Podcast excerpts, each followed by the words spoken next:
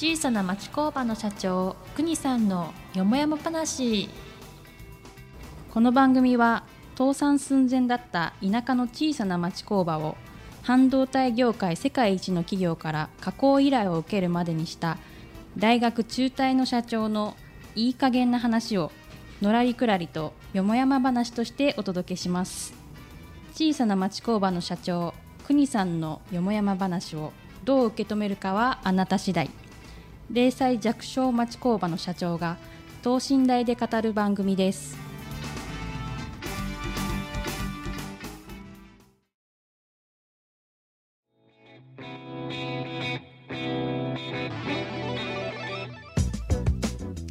こんにちは。静岡人大学学長の石川です。国さん今回もよろしくお願いします。お願いします。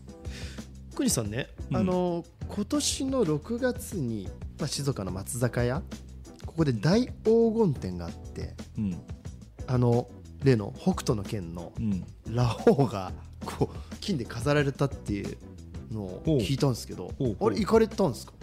うん、うん、うん、言ったよ。行った。うん、なんか歯切れが悪いな。いやいや、なんで？まなんかそんな中でねちょっとあのーまあこれ僕も僕はホームページでこれ見たんです。すごいじゃないですか、この黄金のラオウ、うん、うん、そこからねちょっと噂を聞いたんですけど、うん、どうやら国さん金を最近買われてる今ね噂の金っていう噂を聞いたんですがこれポッドキャストですけど聞いてよかったのかなっていう。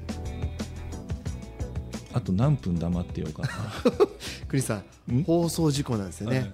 はい、こういうラジオ系は黙っちゃうとですね、うん、いや、金ね。はい。うん、いやこれね、はい。ちょっとねある人がそそのかされてねもう6年ぐらい前からかな、えうん、よくわかんないけど、はい。まあ、こういうこういうもんあるよって言われて、ええ。でまあ、ちゃまあちゃんとちゃんとしたねあの、バッタもんじゃなくて、ええ。ちゃんとしたものなんで、あのどうですかって言われて、はい。あのいやはい。100グラムずつ、はい。うん、お買い上げに なっております。だってね金は今一番皆さん資産として持ってた方がいいっていうふうに言われるうん。ものじゃないですか、うん、倍になっちゃった。倍に？ええ、いや倍じゃないね。本当のこと言うと、まあまあポッドキャストだからそう正確に数字言っちゃうと、はい。一番最初の時ははい。グラム4000円だったのが、はい。今多分1万円超えてる。え？ちょっといろいろ計算しちゃったぞ。うん、4000が1万円。うん、いやもっとね、そはい。僕が僕がそのそそがさそそのかされた時が4000円ではい。2000今年2023年でしょ、はい。2000年の時には1000円だったんだって。だから10倍。23年で10倍になっちゃった。すごい、うん。まあいまあ 金の話はいいにしましょう。お金の話にしません？イコールですよ。どうせなら。どうせならねお金の話ですね、まあ金はね持ってれば、まあ、多分まあそのそういうその業者さんたちも、まあ、まあ下がることはありませんよと。はい。でまあ国際情勢もあるし、はい。い、ろんなこともあるから、まあ、間違いなくあの持ってたらっていうことでね。毎年ちょっとずつあまあ、あの買える範囲内で、範囲内でね、ええもちろんあの借金してまで、ね、買うばかりないんで、んうん。まあ、買える範囲内で。だから実際もう毎毎年毎年少しずつ、はい。えー今年そんなするの？なんて言いながらね。あそうかそうか上がってますうん、からね、だからもうちょっと来年あたりどうなるのかなと思いながらまあまあどっかで。とりあえずねあのあんまりちゃうとどれぐらい持ってんだって分かっちゃうけど、はいあのそうですね。んまあ、この辺でい。いかなみたいな。一度ね。うん。でもあれですよね。今ってほら、あのー災害も多いですし、うん。まあ、まさか僕らが想像しなかったコロナみたいなのも来るし、はいはい。そういう意味合いではこういう金とかをやっぱりこう保有してるっていうのは、うん。やっぱり、あのー後々違ってきますよね。67年前って全くそもそもコロナなんか想像してないそうですね、はい。うん、だからあのーまあちょっと唐突ですけどね、はい。やっぱり自分も、まあ最初ね、あの皆さんに自己紹介した時にも、はい。還暦ですって言って、えまあ僕もいきなり還暦になったわけじゃなくて20代の時もあったんですけど、はい。その時にやっぱりこう、まあ、ビジネス書みたいなのあるじゃない。いますね、あのこうなんだ一番わかりやすいとあの松下幸之助さんとかさ、はい。そういう方の本を読んでみたりとかね、はい。まあもうしましたしました。う読んで読んで。まあまあ、読んだってね、はい。ちょっとさいきなりハードル高すぎたのかわかんないんだけど、ただその松下さんの最後に、はい。まああの私の人生は体が弱かったから、社員の後ろをついてきただけでしたみたいなねことを僕書かれようの読んだ時には、なんだこのじいさんと思って なんだよ単なるじじいかよと思ってね、はい。うんうんそれがね、あの世界のパナソニねパナソニックになるわけですから、はい。だからそういう部分でこうなんていうのかな。どういうそ世の中どうなってんのかなっていうのは若い時には思ったけど、はい。まあ僕もまあ曲がりなりにもビジネスさせていただいててやっぱこうまさに金金を金を買えるぐらいの余力のお金がねはい。はやっぱ後からくっついてくるなっていうのは、はい。仕事をさせてもらいながら、はい。つくづくどうしてもね儲かんないっていうかね仕事のない時にはお金の感情ばっかしてはい足んねえなとかね、うん。来月どうしようだとかね、はい。まあ、うちも本当に前も話したかもしれないけど、まあ、実際このね番組のタイトルも倒産寸前だったと、本当倒産寸前どころじゃない。もう、まさしく来月はもうお金がショートするよってところまではい。行った時にはうーんまあ、そんな金は後からついてくるなんてそんなのんきなこと言っちゃいらんねえよって、はい。そんなこと言ってる人は銭持ってるからだって、もうねやっぱそう思ってたけど、はい。やっぱりいろんなこうそういうう自分ののよりも先輩の方々と出会っていろんなことを教わって仕事をさせてもらっていくと、はい。うちは今ねあの社員にいろんなあのクライアントから頼まれたことはえ先にそろばん弾くんじゃねえよと、うん、あのでまずそれができるかできないか、はい。うん、できないかじゃねえな。どうやったらそれができるか。あもうリクエストああったことに対してですね、そう。はい。どうやったらできるかっていうことを考えてとにかくまずそれをはい。そのおこリクエストに応える。うん。っていうことを市場命令にしてますので。でその上であの、まあ、ちょっとねコストがね、クライアントさんとのの開きがある場合はまたこれはどうしたらいいかっていうのは、まあ、すり合わせて落としどころを見つけるんだけどまずやっぱりやるかややってみようってとこから始めて、でやるとね、はい。そうだなうまくいかなかったことってないねあ考えてみると。ーなるほど。い今改めて思い起こすと、はい。できたけど、ええ。それはコスト高すぎちゃって無理だっていうのはここもう今のなってみると、はい。ないね。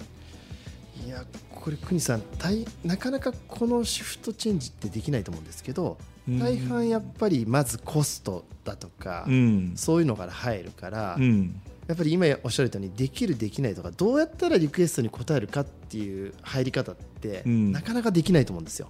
あ今ね石川さんのお話を伺っててね、はい。気がついた。はい、俺算数できなかった えだからってことですか？そう。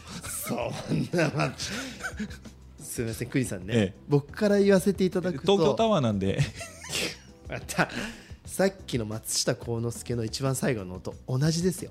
えそう？同じですよ同じですよ、だからどこでそういう考えというか多分聞いてる方もそうなんですけど、うん。なんでそういう考え方じゃあまずリクエストに応えるっうん、ていうのは自然とですよね。だから算数できねえから先にやることやっとこうかなっていうのが。出、た出た出た出た、まあ、まあそうおっしゃいますけど、うん。まあ、でもそれを自然とやられたわけですよね。えでもそうですね。あの特にあの栗さんのお仕事柄ってクライアントから、まあ、言うと本当にこんなことできないんじゃないかってことも要求されて今に至ってえ、るうんん、ちょうど今日もね、はい。あのねあの AI 搭載していたはい。道具を、うん。ちょっとそいつをね別のところへねええ。移したくて、はい。外したの。えでもともとのアナログ方式にはい。ある機械を戻した時に、えさあてどうやったらあの同じ AI が搭載されている時と同じようにクオリティを落とさずに使えるかなと思って昨日からずっと考えてて、ええ。でそれをさっきねあのやりきってきたんだけどえはいまあうちの社員に見るとなんと、まあ、めちゃめちゃアナログだなと。はい。本当に手作業のうん。アナログで、はい。もうほとんど AI と同じようにできるようになっちゃった、ええじゃああれ何だったんだろうなと思って、なるほどうん、数百万かかってたのよ、ううん、だからあれですねそれも結局先ほどのお話のように、うん。まずできることを最善に考えたことでこうなってるわけじゃないですか、うん。そうそれもね今までは、はい。あのこれはちょっと大変だろうなこの機械設定って難しいだろうなと思ったから先にまあうちもそういう半導体関連なんで、はい。あの AI 搭載してるこういう道具うんそういう装置ありますよって紹介されたから、僕も横着だからすぐそれに飛びついてね、うん。やってみたの。はい。もう1年ぐらいそれ使ってて本当にあの作業者も楽になりましたって言ってるし、もましてやもう品質も、はい。多分悪くなるってことはなく、えいいものになってたと思うんですよね。はい。でそれをちょっとねお金で まあまあ資金繰りもあったんでね、はい。それちょっと外して別のところへくっつけたの。はいだからその古い機械が元に戻しちゃったことで、はい。どうやったらと思ったんだけどなんだよできちゃったじゃねえかよっていうね。そうなるとやっぱり人間の知恵とか工夫っていうのはだね。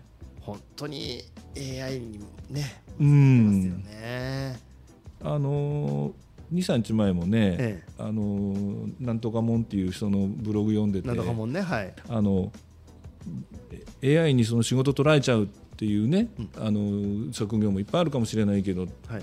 まあ、僕にしてみたらね AI 遅えぞって思ってるんですよなんていうのを読んだんだけど、はい。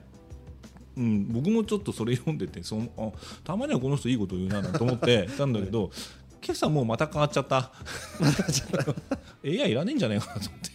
ですよね。あでもあダメあダメダメこれ言っちゃうね。AI ないとこまあうちだっけ商売成り立たない。そうでしたね何言ってんだろ あのーなんとなく、うん。でもお気持ちわかります。でも今日すごくあの教わったのはまず金は後からついてくるっていう考えでやってればちょっと僕もねあの自分の気持ち変わりました、そう？うん、やっぱりまずお客様が求めてることをうん。全力で取り組んで、うん。